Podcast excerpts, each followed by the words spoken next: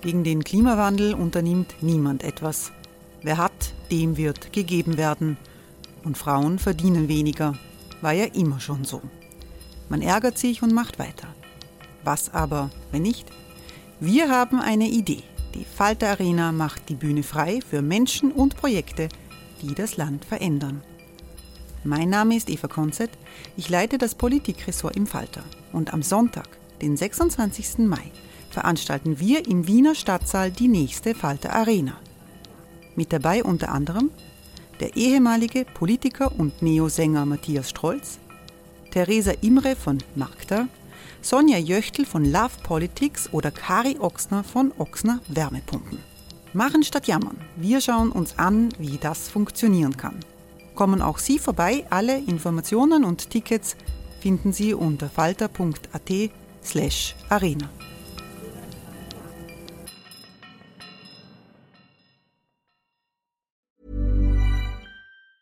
There's never been a faster or easier way to start your weight loss journey than with PlushCare. PlushCare accepts most insurance plans and gives you online access to board-certified physicians who can prescribe FDA-approved weight loss medications like Wigovi and Zepbound for those who qualify. Take charge of your health and speak with a board-certified physician about a weight loss plan that's right for you.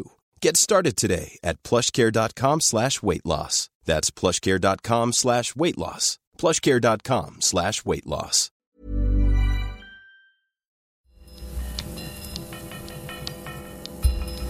Falter Radio, der Podcast mit Raimund Löw. Sehr herzlich willkommen, meine Damen und Herren, im Falter.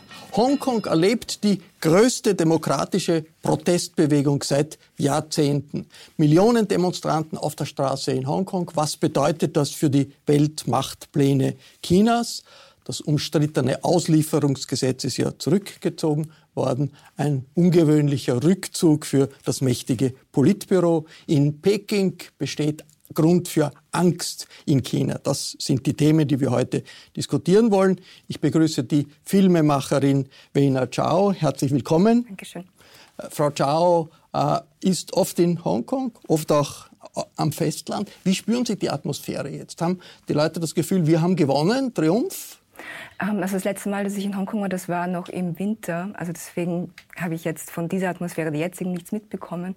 Aber das, was ich schon mitbekommen habe in den letzten zehn Jahren, also jedes Mal, wenn ich in Hongkong war, als Mandarin sprechende chinesischstämmige Person, ähm, da waren schon immer diese Ressentiments da gegenüber Festlandchinesen.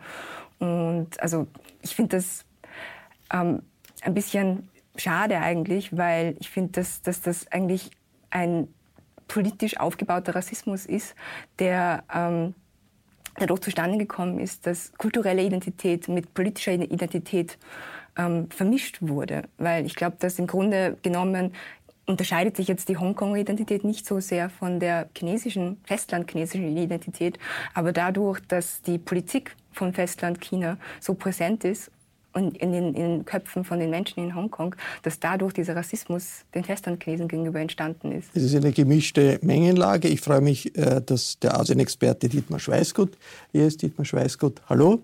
Hallo, grüß Gott. Äh, Dietmar Schweißgut war lange Zeit Botschafter in Peking für Österreich, für die Europäische Union.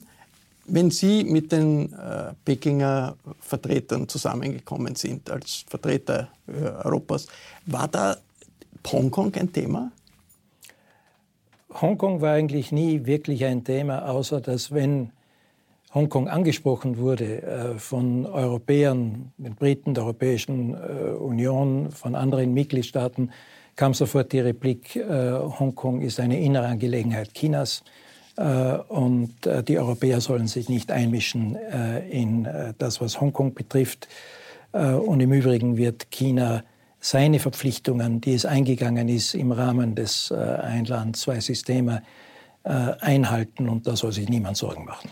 Die Europäer engagieren sich ja, sie haben äh, sich für diese äh, Protestbewegung ausgesprochen, auch die Amerikaner. Wie unangenehm ist das für die Führung in Peking? Na, ich glaube, das kann man nicht so sagen, dass sich die Europäer jetzt für die Protestbewegung ausgesprochen haben. Sie haben, haben sich gegen dieses die Auslieferungsgesetz die ausgesprochen. Die Europäer haben ihre Besorgnisse wegen des Auslieferungsgesetzes zum Ausdruck gebracht und natürlich auch zur Mäßigung aufgerufen.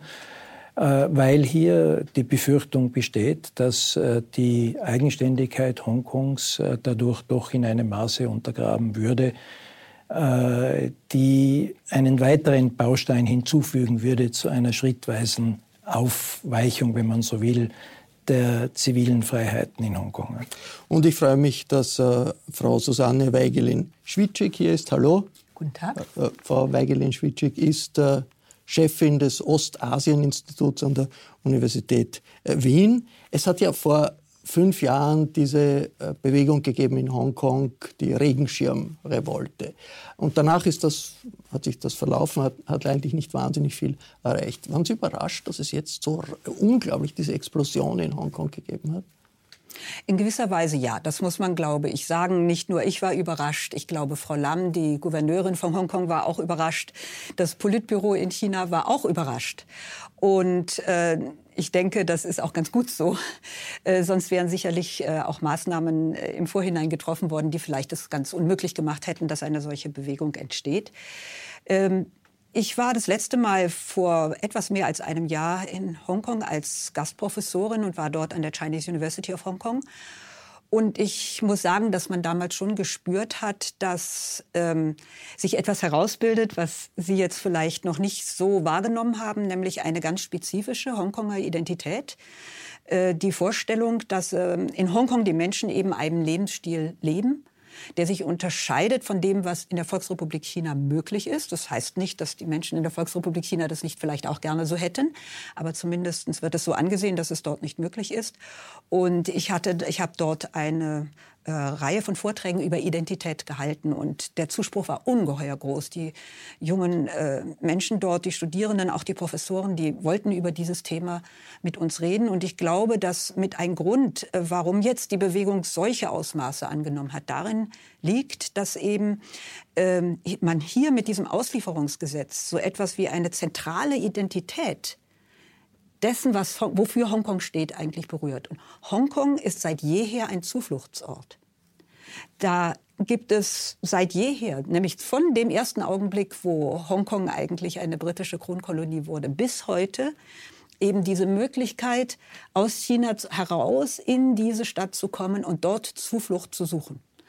Und wenn man so ein Gesetz versucht durchzupauken, dann heißt, man, heißt das, dass man die Identität genau dieser Menschen berührt, die vielleicht gar nicht mehr selber davon betroffen sind, dass sie dort Zuflucht gesucht haben, sondern deren Vorfahren, deren Eltern, deren Großeltern das getan haben. Und das ist Bestandteil der, Chine der Hongkonger Identität. Und das hat dieses Gesetz offenbar so berührt, dass es zu dieser Bewegung gekommen ist. Meine, Millionen Demonstranten, also man schätzt Hunderttausende, möglicherweise zwei Millionen Menschen. Hongkong hat ungefähr so viel, ein bisschen weniger Einwohner als Österreich. Das wäre so, wie wenn drei Millionen Menschen in Österreich demonstrieren würden. Unvorstellbar. Was weiß man davon äh, eigentlich auf dem Festland. Nach, nach, nach ihrer, es gibt ja die Zensur, die sehr streng ist. Äh, Frau Chao, ist das äh, den Leuten bewusst, was sich da abspielt in Hongkong am Festland? Ich glaube, dass den meisten Menschen das tatsächlich nicht so bewusst ist in diesen Ausmaßen, weil die chinesische Internetzensur extrem schnell und gründlich arbeitet. Und also seit gleich ab dem ersten Tag eigentlich die Schlagwörter und Informationen und auch Bilder ähm, ausgelöscht wurden aus den chinesischen sozialen Medien. Und das, ähm, ja, also die, die, aber ist, ich glaube, es ist immer so in China, dass, dass es diese zwei Gruppen von Menschen gibt, die eine große Gruppe, die sich jetzt überhaupt nicht so für Politik interessiert und die nicht einmal Wege suchen würden, sich darüber zu informieren. Und die andere kleine Gruppe, die sich dafür interessiert, die immer Wege finden, das dann auch zu teilen, also auch durch ähm, Veränderungen von den Fotos und so, die teilen dann schon diese Informationen. Aber das Problem ist eben, dass diese Gruppe eine sehr geringe Gruppe ist das widerspricht ja, was, was, wir da sehen, widerspricht ja dem Vorurteil, das man oft hat. Also die Chinesen sind äh, brav und zufrieden mit dem, was sie haben, sind, äh, äh interessieren sich nur für materiellen Fortschritt und demokratische Rechte oder Rechtsstaat. Das sind westliche Angelegenheiten, die die Bürger nicht äh, interessieren. Wie äh, ernsthaft ist, ist äh, das für die chinesische Führung in Peking, dass da die Sorge ist, ja vielleicht gibt es da doch ähnliche Überlegungen auch im eigenen Land, also nicht nur in Hongkong, sondern auch auf dem Festland. Also die Sorge gibt es wahrscheinlich schon, aber ich glaube, man sollte sie auch nicht überzeichnen. Also hier glaube ich, sieht man Hongkong doch als ein, ein eigenständiges Gebiet mit einer eigenständigen Geschichte, Kultur. Äh, was natürlich äh, absurd ist, ist angesichts der, des Ausmaßes der Demonstrationen, dass das jetzt vom Ausland äh, gesteuert ist. Also dass es hier Sympathien geben mag, das ist, das ist unbestritten. Aber das ist eine autochtone Bewegung. Und äh, die nimmt man natürlich ernst, äh, unter anderem auch deswegen nicht so sehr, weil jetzt unmittelbare Auswirkungen befürchtet werden auf das Festland, aber äh, jemand, der sehr genau beobachtet, was passiert jetzt in Hongkong, was wird künftig passieren, ist natürlich Taiwan. Taiwan äh, wird beansprucht von Peking. Peking sagt, das gehört eigentlich zu uns und äh, die taiwanesische politische System ist ein ganz anderes. Das ist ein Mehrparteiensystem mit Pressefreiheit und so, ähnlich wie Hongkong. So ist es. Äh, und äh, je mehr sich die Situation in Hongkong in eine Richtung verschiebt, dass eigentlich das zwei Systeme äh, Modell äh, sich in eine Richtung entwickelt, die eigentlich in eine andere geht, als sich das viele in Hongkong vorgestellt haben oder auch in Taiwan. Umso weniger ist das natürlich ein Modell für eine künftige mögliche Wiedervereinigung mit, äh, mit China. Das ist doch auch ein Problem für die Führung in Peking. Was bedeutet das für Präsident Xi Jinping, der ein sehr starker äh, Persönlichkeit ist, der China fest unter Kontrolle äh, hat und eigentlich äh, hinter diesem, äh, diesem Druck auch steht in Richtung äh, Hongkong? Ähm, ist das für ihn ein, ein, ein beachtlicher Rückschlag oder kann er das einfach so wegstecken? Ich glaube, für ihn ist der Zeitpunkt sehr ungünstig. Im Augenblick haben wir eben doch eine sehr zugespitzte Situation zwischen der Volksrepublik China und Amerika. Die äh, Gespräche über den Handelskrieg möchten nach Wunsch der chinesischen Regierung, sollen nach Wunsch der chinesischen Regierung so schnell wie möglich ein Level erreichen, wo man zumindest einen Kompromiss gefunden hat.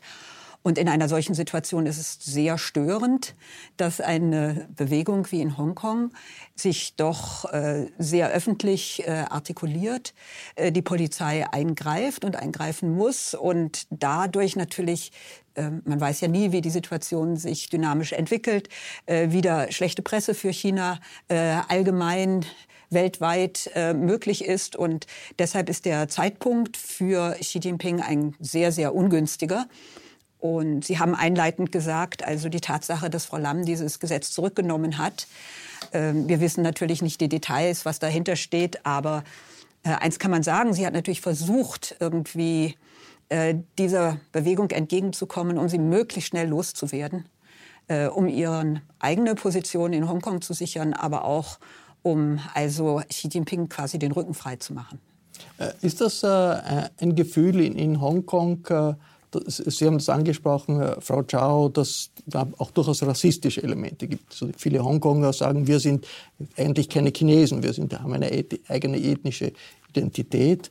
Aber auf der anderen Seite ist doch die Frage Demokratie äh, ganz im Zentrum. Wie, was erklärt die Angst vieler vor einem verstärkten Einfluss aus Peking in Hongkong? Vor allem junge Leute, die sich abwenden von äh, China in dramatischem Ausmaß.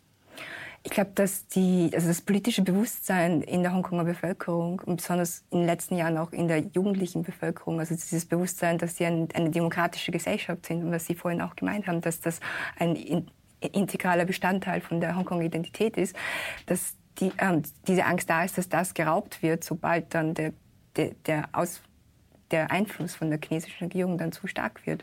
Aber ich finde, dass diese Angst gegenüber der Regierung und gegenüber der Entdemokratisierung von Hongkong und gegenüber diesem Raub von diesem Teil von der Identität, das habe ich gemeint mit Vermischung zwischen kultureller und politischer Identität, weil die, die Festlandchinesen, die nach Hongkong kommen, die sind ja nicht die Regierung selber.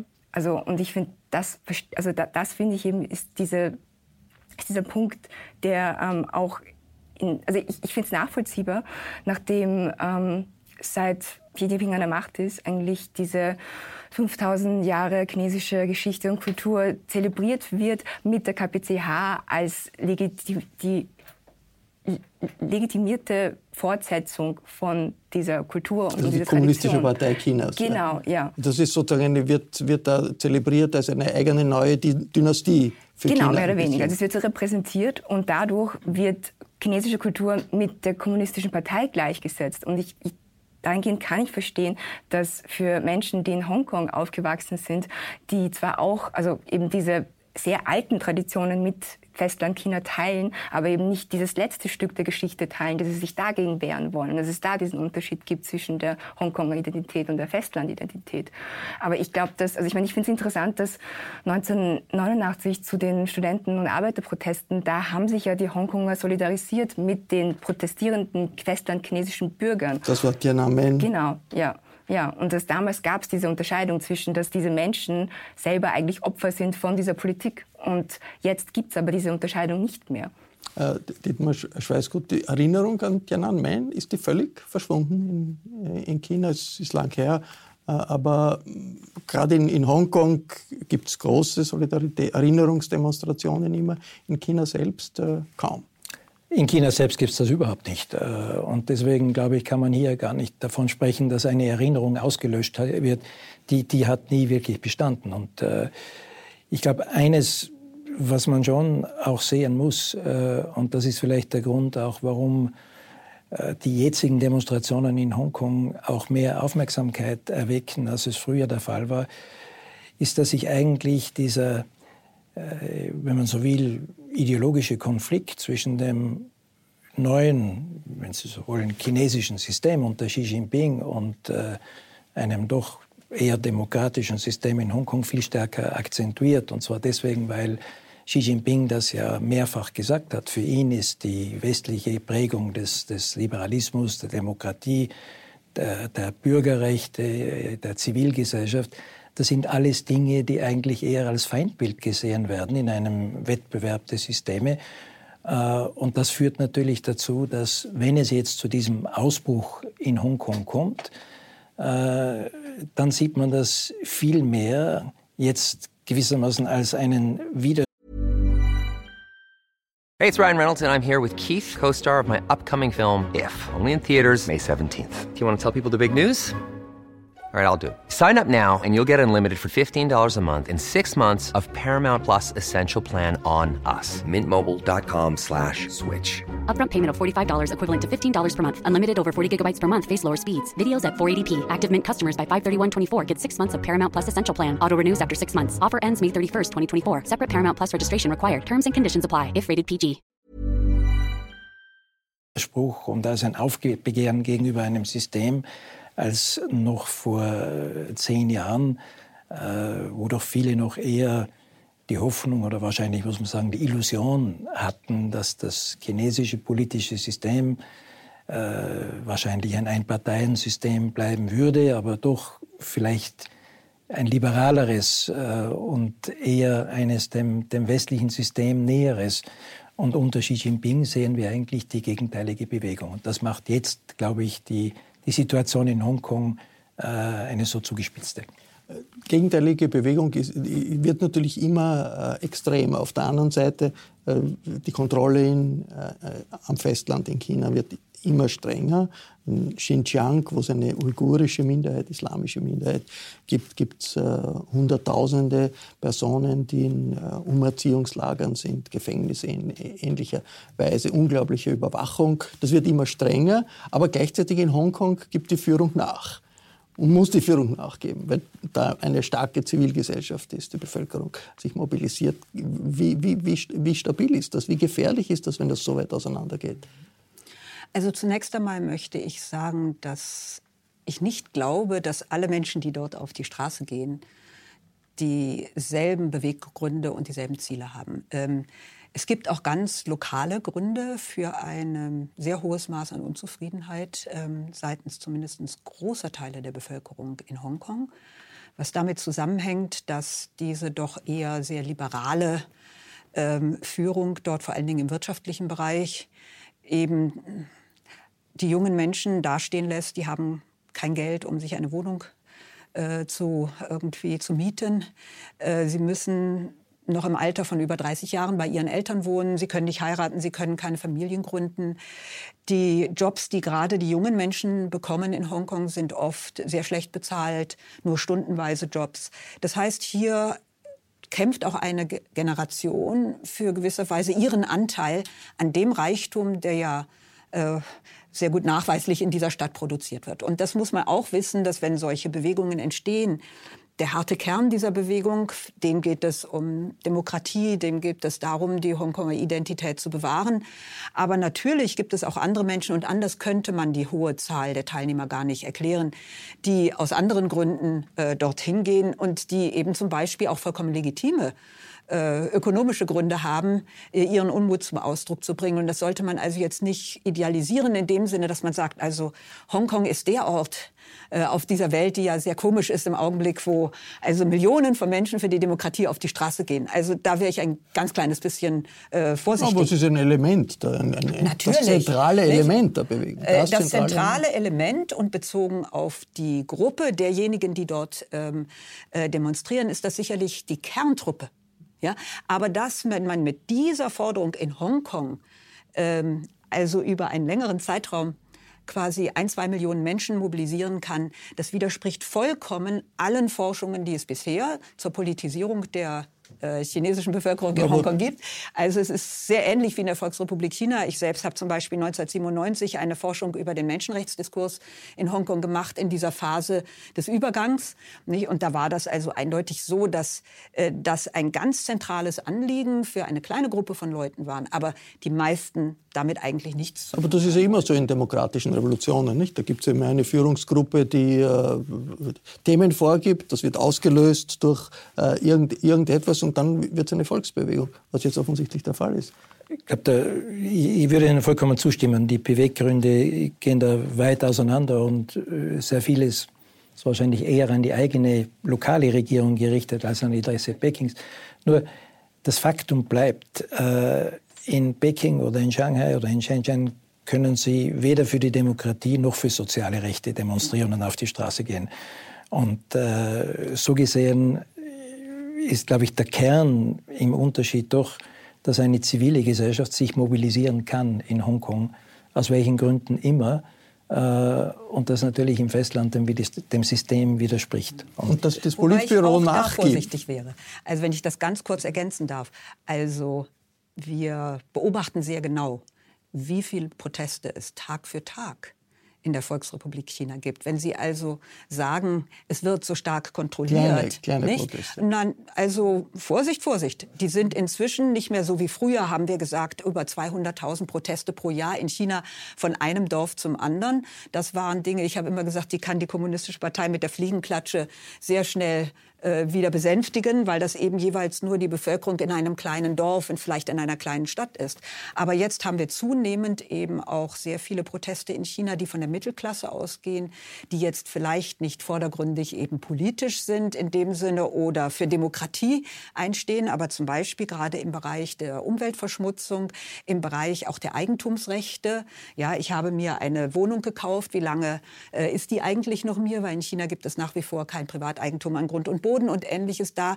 Da gibt es tagtäglich Proteste in China. Auch übrigens von Arbeitern, die mit Streiks. ihrer Streiks, die mit ihrer ähm, mit ihrer mit ihren Arbeitsbedingungen nicht zufrieden sind. Also äh, natürlich ist das alles dort unter wesentlich schwierigeren Bedingungen als in Hongkong. Das muss man eindeutig sagen. Und die Tatsache, dass jetzt so viel Kontrolle in China eingeführt wird und zunehmend eingeführt worden ist, seitdem Xi Jinping die Führung übernommen hat, ist Ausdruck der Tatsache, dass die auch in der Volksrepublik China die Gesellschaft immer unruhiger wird. Und viel, weil sie vielfältiger ist und weil es natürlich mehr Widersprüche gibt, Interessensgegensätze, was normal ist in einer vielfältigen Gesellschaft. Gerade bei Streiks, es hat ja vor ein paar Monaten eine Streikbewegung gegeben im Süden Chinas, wo ausgerechnet aus den Marxismusinstituten der Universitäten die Studenten hingefahren sind und haben gesagt haben, ja, wir nehmen das eigentlich ernst.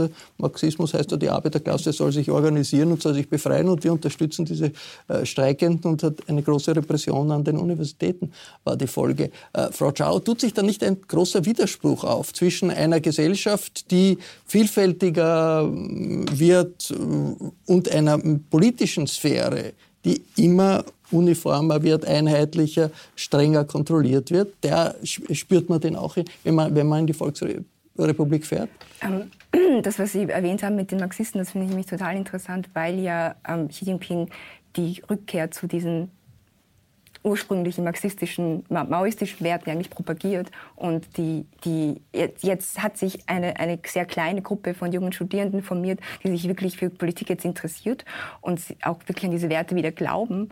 Und kaum ist das passiert, und durch den Versuch, dass sie sich mit den Arbeitern solidarisiert haben und diese, dieser Zusammenschluss zustande gekommen ist, durch diesen zwei, mit diesen verschiedenen zwei Gruppen, begann gleich, gleich auch schon die Repression. Und, und ich glaube, dass das immer ein, sehr großer Widerspruch ist in, in, ähm, in, in China. Und zu, zu, zur neuen Situation äh, gehört, äh, dass China äh, international präsenter, stärker ist als, als je zuvor. Xi Jinping sagt, China muss als Weltmacht wahrgenommen werden und als Weltmacht auftreten.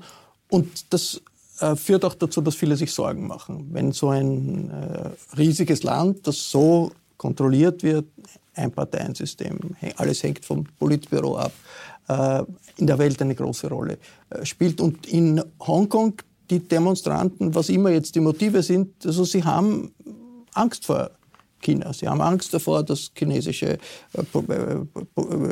Polizei irgendwie kommt, dass also chinesische Regeln plötzlich eingeführt werden. Jetzt alles in allem, äh, die Europäer stellen sich auch diese Frage, wie soll man umgehen mit mhm. China? Besteht Grund zu sagen, eigentlich muss man sich Sorgen machen, Angst vor China ist ein bisschen ein Schlagwort. Ist das berechtigt, äh, Dietmar Schweißgott? Also ich glaube, die Europäer äh, haben ihre Politik gegenüber China in letzter Zeit überdacht und sind zu einer deutlich differenzierteren Beurteilung gekommen. Und die äh, Europäische Union in einem Papier, das ja auch die Staats- und Regierungschefs äh, gemeinsam verabschiedet haben, äh, kam zu einer Aussage in die Richtung, dass China einerseits ein Partner ist, mit dem man enger zusammenarbeiten will, Klimawandel, Umweltschutz, Iran, viele internationale Probleme, die man ohne Mitwirkung Chinas wahrscheinlich nicht in den Griff bekommt. Andererseits äh, China aber auch ein, ein Wettbewerber, äh, der zunehmend auch in Bereiche vorstößt, in denen Europa und die Vereinigten Staaten bisher, Japan, andere eine Führungsrolle hatten. Aber ist das nur ein Wettbewerber? Und, ist doch ein und, anderes politisches und, System darüber, darüber, mit einem drüber, gewissen messianischen Bewusstsein Und darüber schon, hinaus, oder? und das ist, glaube ich, das Neue auch, die klare Festlegung, China ist darüber hinaus auch ein systemischer Rivale.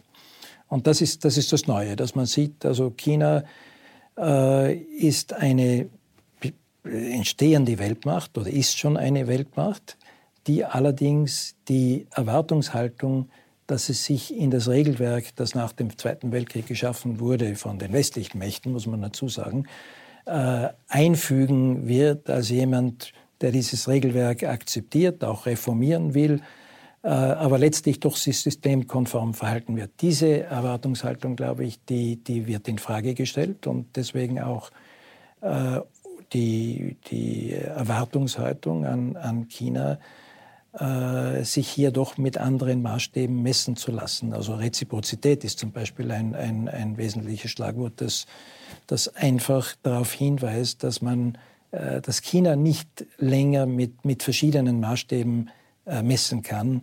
Einerseits, was für China selbst zutrifft und äh, äh zum eigenen Wohl äh, dient und andererseits, äh, was man dem, den Partnern zugesteht.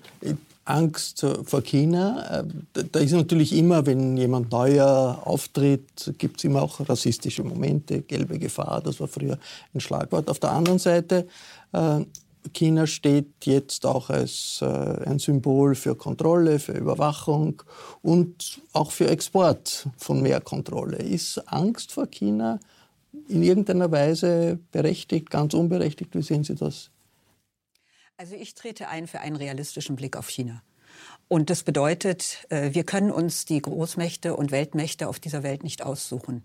Wir haben es auch mit anderen Weltmächten zu tun, die nicht unbedingt immer unseren Wünschen und äh, äh, unseren Vorstellungen entspricht. Und da ist es eben Aufgabe der Politik und der Diplomatie, genau auszuloten, wie man eigentlich mit einer solchen Situation umgeht und wie zum Beispiel die Europäische Union in einer solchen Situation ihre eigenen Interessen definiert und auch versucht, äh, in Benutzung aller möglichen Optionen, die es da gibt, ihre Interessen auch äh, möglichst zu verwirklichen. Und ich glaube, dass diese Angst vor China den großen Nachteil hat, dass sie uns den Blick auf die Realität der Dinge verstellt. Ich beobachte in vielen, vielen Gesprächen, die, die ich führe, dass einerseits viele Menschen sehr optimistisch sind und sagen, ja, diese neue Seidenstraße, das ist ein neuer Marshallplan und das bringt neue Dynamik ins Weltsystem. Wenn man mal etwas genauer nachfragt, merkt man, dass diese Menschen relativ wenig über China wissen. Auf der anderen Seite ist es genauso. Diejenigen, die jetzt also hauptsächlich uns mitteilen, dass wir uns vor China fürchten wollen, sind auch nicht diejenigen, die besonders gut informiert sind über das, was eigentlich in China passiert. Und von daher denke ich, es ist sehr, sehr wichtig, dass wir lernen, mit diesem Land als einem wichtigen Player im System der internationalen Beziehungen adäquat umzugehen. Und die Voraussetzung dafür ist, dass wir uns wirklich intensiv damit beschäftigen. Und die Angst verstellt den Blick. Und deshalb bin ich ganz dagegen, Angst zu haben äh, Wena Chao, äh, Gibt es Illusionen in China gibt's, äh, äh gegenüber China gibt, äh, hier in, in, in, Europa? Hat man äh, die Vorstellung, da äh, gibt es tolles Wachstum und, und wir sollen uns da, können uns da ein Beispiel nehmen? Oder spüren Sie mehr diese Sorge oder eben Angst, weil da ein neuer Player kommt? Ich glaube, das, was Frau Weigelin gerade zusammengefasst hat oder erzählt hat, das erzählt es auch meiner Meinung nach sehr gut. Also diese, diese beiden Seiten, die aber eigentlich geeint sind durch die Unwissenheit China gegenüber. Also ich glaube, dass das das größte Problem ist. Also ich finde, es sind noch so viele Stereotype und Klischees, die in den meisten Menschenköpfen herrschen. Und ich finde das eigentlich erschreckend, weil für mich ist also China eigentlich so präsent in den letzten 20 Jahren schon in den Medien. Und ich verstehe nicht, warum das immer noch so nicht angekommen ist eigentlich. Weil es weit weg ist, weil es doch äh, die Fremdheit nach wie vor sehr stark ist. Das war der Falter-Talk über Hongkong und die Frage, ist Angst vor China äh, berechtigt? Ich bedanke mich bei Einer Chao, bei Dietmar Schweißgut und bei Susanne Weigelin-Schwitschik. Jede Woche gibt es im Falter nicht nur Analysen und Enthüllungen aus Österreich und aus Wien, sondern auch Reportagen aus der ganzen Welt. Damit Sie keinen Text verpassen, empfehle ich ein Abonnement des Falter. Ein Falter-Abo kann man auch am Internet bestellen. Das geht über die Internetseite abo.falter.at.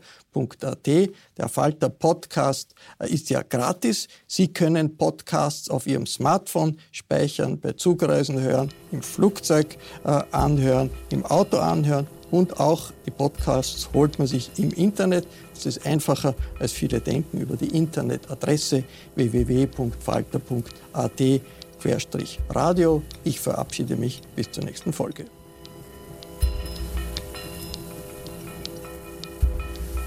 Sie hörten das Falterradio, den Podcast mit Raimund Löw.